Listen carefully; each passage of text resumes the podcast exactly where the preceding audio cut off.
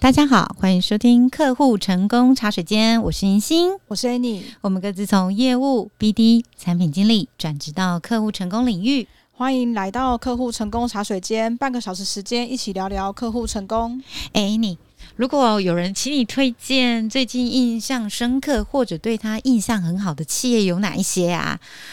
我想你是不是会先想到什么人？偶像事务所吗？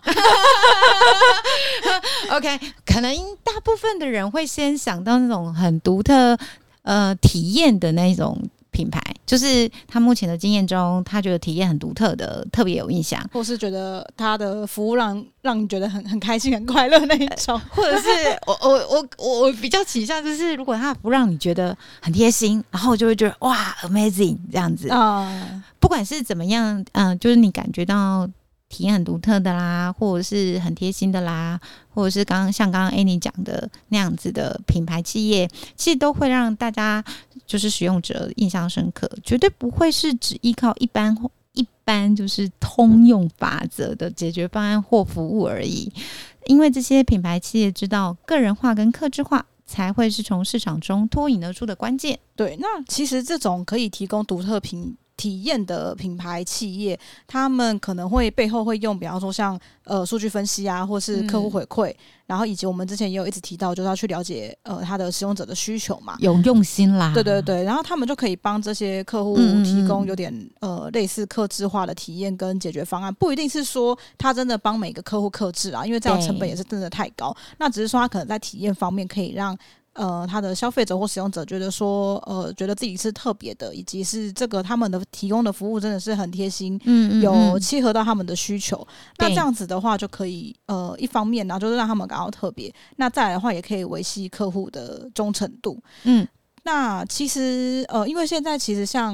呃，其实像商业环境中竞争也是蛮激烈的。对，像行销之前不是很强调什么千人千面，但其实它也不是真的为你一个人单独客制化，比较像是 Annie 刚刚讲的那样子，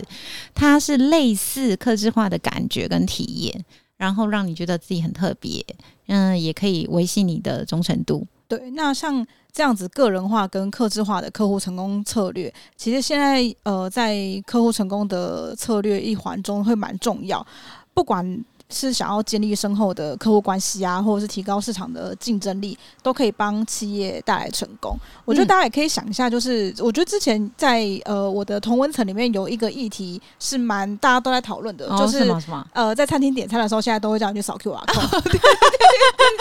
对，我记得最近有人说扫 QR code 就不要吃啊，这是什么餐厅，连要问人也没办法问什么的。对我，但我讲这个的是年轻人哦，各位，没错没错，我们要先讲。并不是说就是啊、呃，你觉得热火族那个并不是，并不是。对，那他们其实主要的呃感受上会提出这个想法，也是说。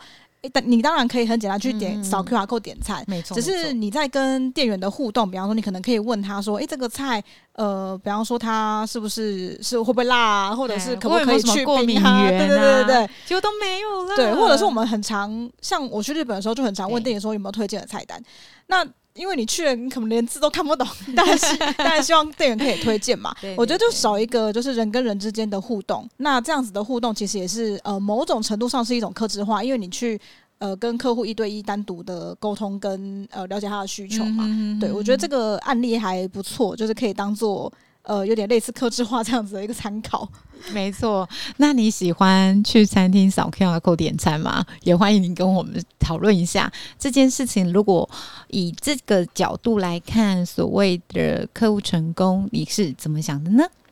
其实现在也有很多企业正在进行类似这种客个人化跟客制化的客户成功策略。他们通常会根据客户的需求。不同产业的客户或不同规模大小客户的需求不同嘛，所以他们会根据这个需求、这个族群客户的需求来量身定制产品或服务，同时善用科技，然后把人工的成本控制在一定的范围内。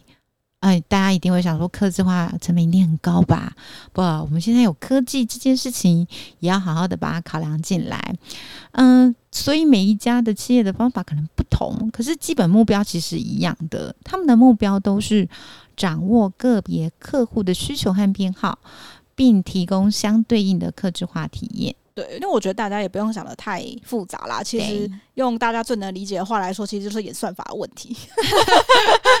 比方说像那个 Amazon 啊，就是 Amazon 应该算是全球最大的电商平台了吧？嗯嗯，那其实早期刚进入电商的时候，Amazon 其实他蛮早期就做这件事情的，就是他的个人化推荐跟客制化的购物体验。非常的有名，因为他们会根据客户的数据，比方说你看过呃哪些商品，或者是你曾经购买过的东西，他用这个来推算出，或是呃在你的页面上面显示你可能会喜欢的商品，然后他就照你的偏好跟兴趣，然后提供你可能喜欢的商品跟优惠。那这样子的话，当然会呃对提高客单价或是呃提高购买率，当然也是有所帮助，嗯、然后进而让他们。平台的营收可以成长。嗯，我记得那时候，呃，小时候有在买博客来。博客来其实应该是大家台湾人比较理解，就是你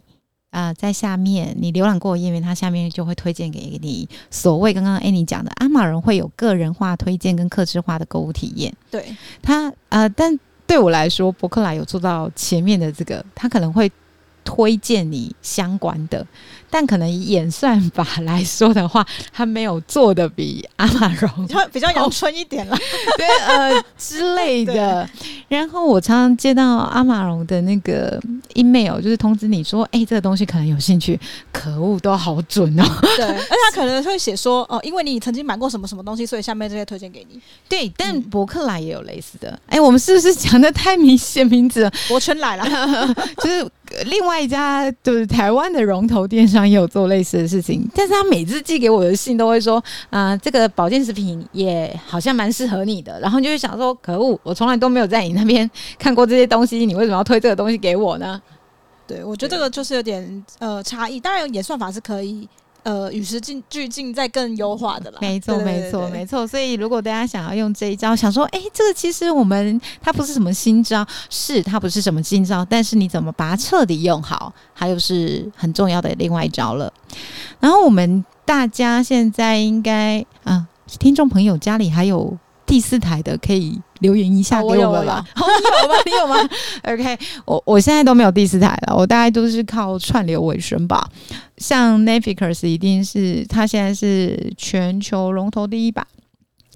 根据二零二三年目前数据，它还是目前龙头第一啦。它其实很擅，也很擅长用数据分析来塑造每一个人个性化的用户体验嘛。呃，大家可能登录的时候，你像我，呃，是以前早期的方案，我是买最高的，所以我登录的时候可以分享给家人三四个账号。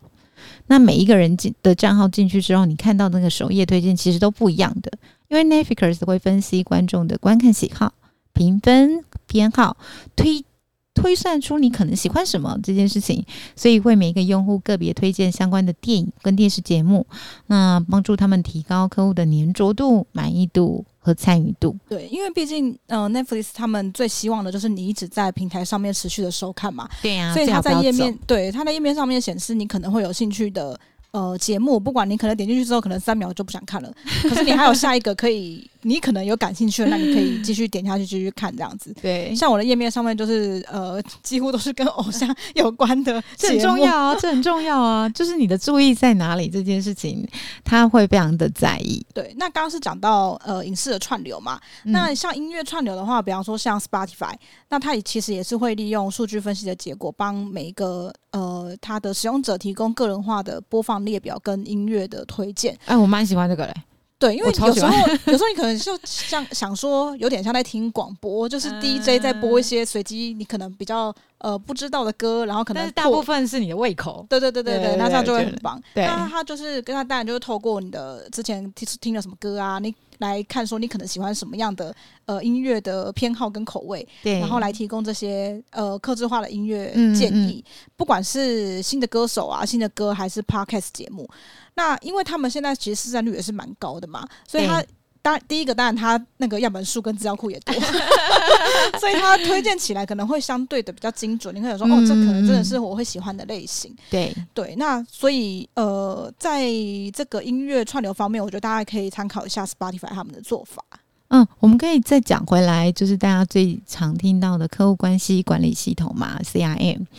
啊、呃，全球龙头 Salesforce，大家应该蛮多人听过的。如果没有听过的朋友，没关系，我们就稍微简介他一下。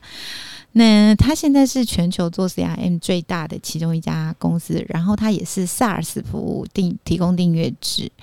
那它的订阅制就是以年来算。这样的一个订阅制，那它提供了蛮多的工具跟分析功能，为什么呢？它为的是帮助他们的企业客户，他们是做 B to B 的嘛，所以它是 Salesforce 要帮助他们家的企业客户追踪企业客户跟他们家的客户的互动偏好、行为报表分析这一类的，因为这些数据。能帮助 Salesforce 的企业客户依照他们对于个别客户的需求，然后量身定制销售跟经营的策略，那他才能协助他的企业客户达到他们商业目标上的成功。之前我有待过一家公司，也是也是用 Salesforce 在管理我们业务，就是我们刚刚有讲了嘛，Salesforce 是有功能跟工具分析工具来让啊、协助你的。来看你的销售策略的状况是怎么样？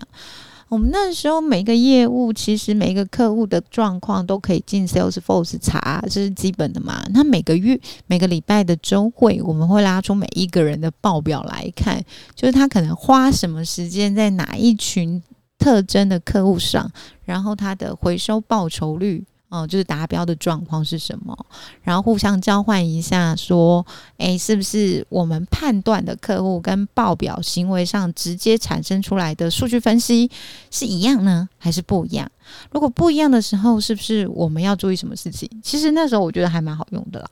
而且我觉得他们最厉害的是，他们明明就是客户很多，但是每一个产业别。呃，都可以在上面找到自己适用的方式。对对对，我觉得这个是他们蛮厉害的地方。当然，当然的，因为它工具多，所以你可能会觉得刚用的时候要花一点时间去研究。对对对对对，毕竟呃。就是要 使用那么多种业态，功能多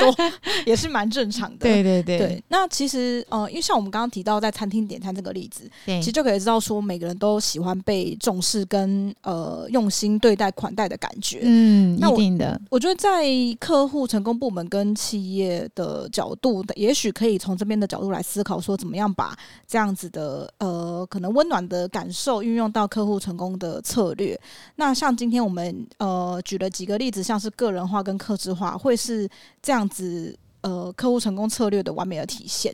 因为我们在客户回馈啊，或者是在了解客户的过程中，以及呃，我们可能从背后的数据分析，那这样子我们就可以从这几个面向来帮每个客户，或者是不管他是个人还是公司啦，我们都可以帮他打造专属的体验。比方说，呃，再讲回去刚刚点餐的例子好了，比方说像麦当劳，麦当劳它其实也是有点餐机，可是它柜台还是会留着。呃，原本要点餐的那个机器，因为如果大家都卡在点餐机的话，诶，尤其是台北车站那家店，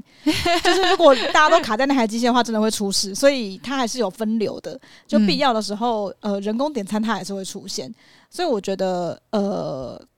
当然自全自动化有它的好处，当然还但还是可以保留一点弹性，是人与人的互动之间没有办法取代的部分。其实大家也不用想的太困难啦，就像我们走进一家常去的店，会被客店员就是记住名字打招呼，然后我们在工作上现在一定会用很多的工具嘛，SaaS 服务之类的。其实我们的要求，以我们自己使用者的角度来看，要求想要的其实也不太多哦。如果这个 SaaS 工具服务商可以记住我们过往遇到的问题，或者是表达过想要解决的痛点，然后他会问候我们，追踪我们目前的状况。其实你就会觉得他超用心，很窝心。对，而且我觉得这个做要做到也不会说非常的难。最阳春，你就是用一个 Excel 表把它记录下来就好了。然后时间到定期看，比如说你就每个礼拜一，呃，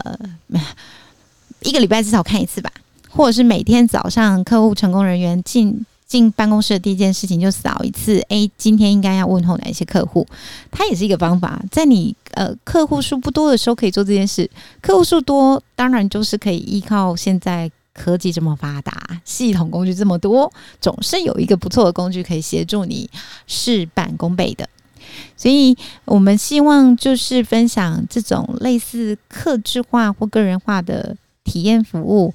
这样子种这种的企业的用心，不但会让你的客户会感到窝心，也可以为你自己的公司创造口碑跟提高竞争优势。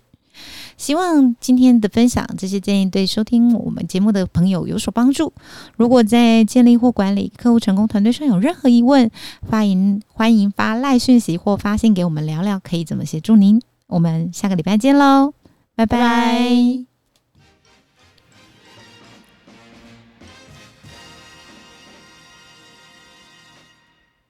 客户成功茶水间目前正在募集企业组织里有客户成功团队的公司，一起上节目聊聊客户成功的征才议题。如果您有客户成功人员的征才需求，也可以透过资讯栏的联络方式提供给我们，我们将会在节目还有资讯栏上面帮您曝光。期待有机会跟大家聊聊，也等候您的来信。